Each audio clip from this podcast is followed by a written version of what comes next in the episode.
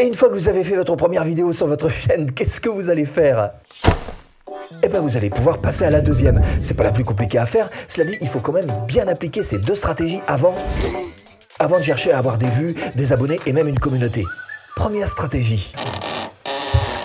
Steph, il y a tellement de trucs à savoir. Moi, ça me paraît être une montagne à gravir. hein.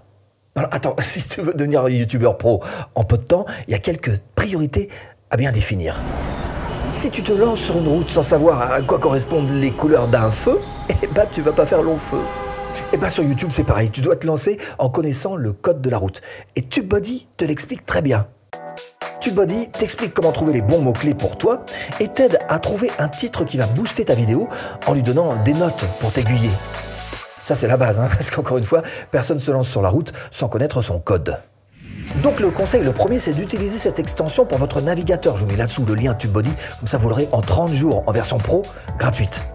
Puis vous allez taper Stéphane Lacoste TubeBuddy sur le moteur de recherche YouTube et vous suivez tout simplement la vidéo pour vous apprendre à vous en servir.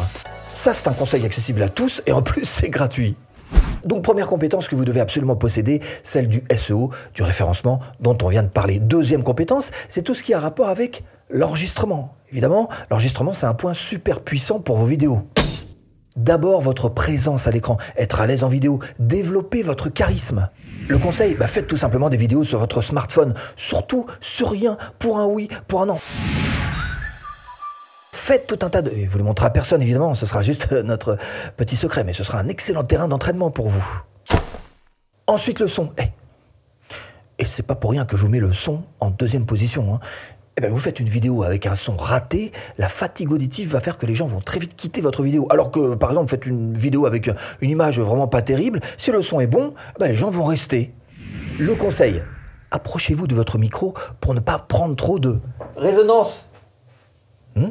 Évitez tout ce qui est excès aussi. hein. Les excès sur le son, c'est pénible. Trop de basse ou trop de aigu, par exemple. Ensuite vient l'éclairage. Alors vous allez me dire pourquoi est-ce que l'éclairage ça passe avant la caméra et ça vient tout de suite dès la troisième position? Bah, Tout simplement parce qu'avec un bon éclairage, vous pouvez très bien faire une bonne image, même avec une qualité de, caméra relativement moyenne. Alors qu'avec un mauvais éclairage, même avec une super caméra comme ça, bah vous allez faire une image pff, pas terrible. hein. Ou dit autrement, même avec une caméra moyenne, vous pouvez très bien vous en sortir très honorablement si vous maîtrisez votre éclairage. Donc le conseil éclairage le plus facile à appliquer, vous vous mettez dans une pièce de plein jour et vous mettez simplement la fenêtre sur le côté et ça suffira largement pour bien vous éclairer à moindre coût. ça ne coûte pas grand-chose. Et pour terminer, la caméra. Et vous voyez bien que ça n'arrive qu'en quatrième position seulement pour tous ces conseils sur l'enregistrement. Conseil justement, eh bien pour débuter votre chaîne, commencez avec ce que vous avez. Votre smartphone, votre webcam seront juste des outils parfaits pour commencer. Donc en clair, et après avoir travaillé le SEO avec TubeBuddy, vous devriez privilégier dans l'ordre d'abord votre présence à la caméra, le son, l'éclairage et bien sûr la caméra en elle-même. Et après l'enregistrement, bah, il y a le montage. Et le montage, ça arrive euh, assez vite finalement. Pour votre montage, surtout si c'est votre deuxième vidéo sur YouTube, je vous recommande de rester simple. Pas d'effet hollywoodien, pas de générique interstellaire, pas de transition intergalactique. Non, juste de la simplicité. La simplicité, c'est la base de l'efficacité. Le conseil, faites des cuts. Un cut, c'est ça. Et voilà, c'est ça. Et regardez bien les films au cinéma ou à la télé, ça représente quand même 99% des enchaînements entre une image et une autre. Le cut. Donc le cut, c'est ce qu'il y a de plus simple et de plus efficace, surtout si vous en êtes à votre deuxième vidéo. Ensuite vient le moment de la publication de votre vidéo. Alors quand publier Je sais bien que c'est un problème. Alors, faites simple, encore une fois, hein, vous vous engagez à publier le matin à 8 heures. Euh, si vous savez pas quel jour prendre, bah, essayez le mercredi. Selon les sondages, il paraît que c'est celui qui marche le mieux.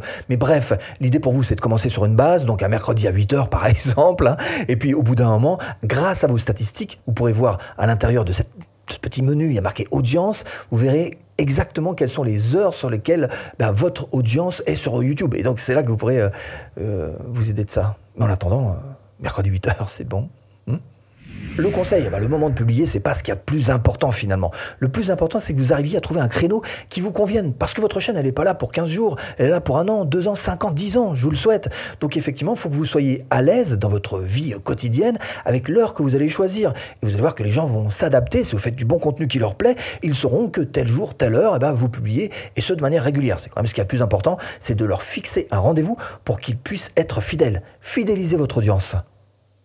Malheureusement, dès la deuxième vidéo, c'est peut-être un petit peu tôt quand même pour mettre des fiches, mais bientôt vous pourrez commencer à faire des fiches qui renvoient vers d'autres de vos vidéos, même des précédentes vidéos. Et si vous savez pas comment est-ce qu'on fait ça, ou si vous voulez apprendre tout simplement à faire de bonnes fiches, eh vous allez sur le moteur de recherche YouTube et vous tapez Stéphane Lacoste fiche. Enfin, un tuto exprès pour ça. Et pareil pour les écrans de fin, bah vous tapez Stéphane Lacoste, écran de fin sur le moteur de recherche. Alors attendez quand même d'avoir quelques vidéos hein, sur votre chaîne avant de pouvoir appliquer ce type de stratégie que je vous montre dans cette vidéo sur les écrans de fin. Et Steph, c'est cool là tous tes conseils, hein, euh, mais j'aimerais bien avoir quelques conseils plutôt stratégie pour ma chaîne, t'as ça hein?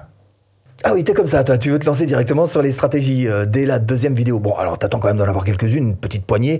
Et puis là, ce que je te recommande de faire, c'est de faire quelques essais. Il est possible qu'au tout début de ta chaîne, tu as encore mal défini la thématique, la niche vraiment que tu vas chercher à viser grâce à ta chaîne YouTube. Auquel cas, le mieux, effectivement, c'est de se lancer dans quelques essais. Prenons l'exemple du jardinage. Bah, si tu fais ta deuxième vidéo sur ce thème, le jardinage, c'est beaucoup trop large pour ta chaîne. Il faut absolument affiner, préciser ta thématique. Arbre, fruits, potager, salade. eh ben c'est pas vraiment la même chose, hein, c'est pas le même projet. Le conseil, bah d'abord essaye d'éclaircir un peu le sujet en toi. Hein, si tu le marché des tomates cerises, bah c'est pas du tout la même chose que le marché des tomates en hiver. Donc éclaircis ça en toi. Et deuxième conseil, une fois que tu as clarifié tout ça au fond de toi, eh ben, tu vas pouvoir commencer à faire des tests pour voir ce qui fonctionne le mieux sur ta chaîne. Alors, tu vas pouvoir tenter, je sais pas, des tomates cerises en appartement ou des tomates cerises en pot. Bon, en tous les cas, il faut faire des tests, hein, ça c'est sûr. Tiens, et puisqu'on est dans les tests, eh ben, tant qu'à faire, autant aller jusqu'au bout. Une fois que tu as une bonne vingtaine de vidéos qui sont en place, tu vas pouvoir commencer à travailler sur tes formats, voir un petit peu ce qui fonctionne le mieux sur ta chaîne. Ça peut être par exemple des vidéos traditionnelles, mais plutôt de 5 minutes, plutôt de 20 minutes, plutôt d'une demi-heure, qui sait?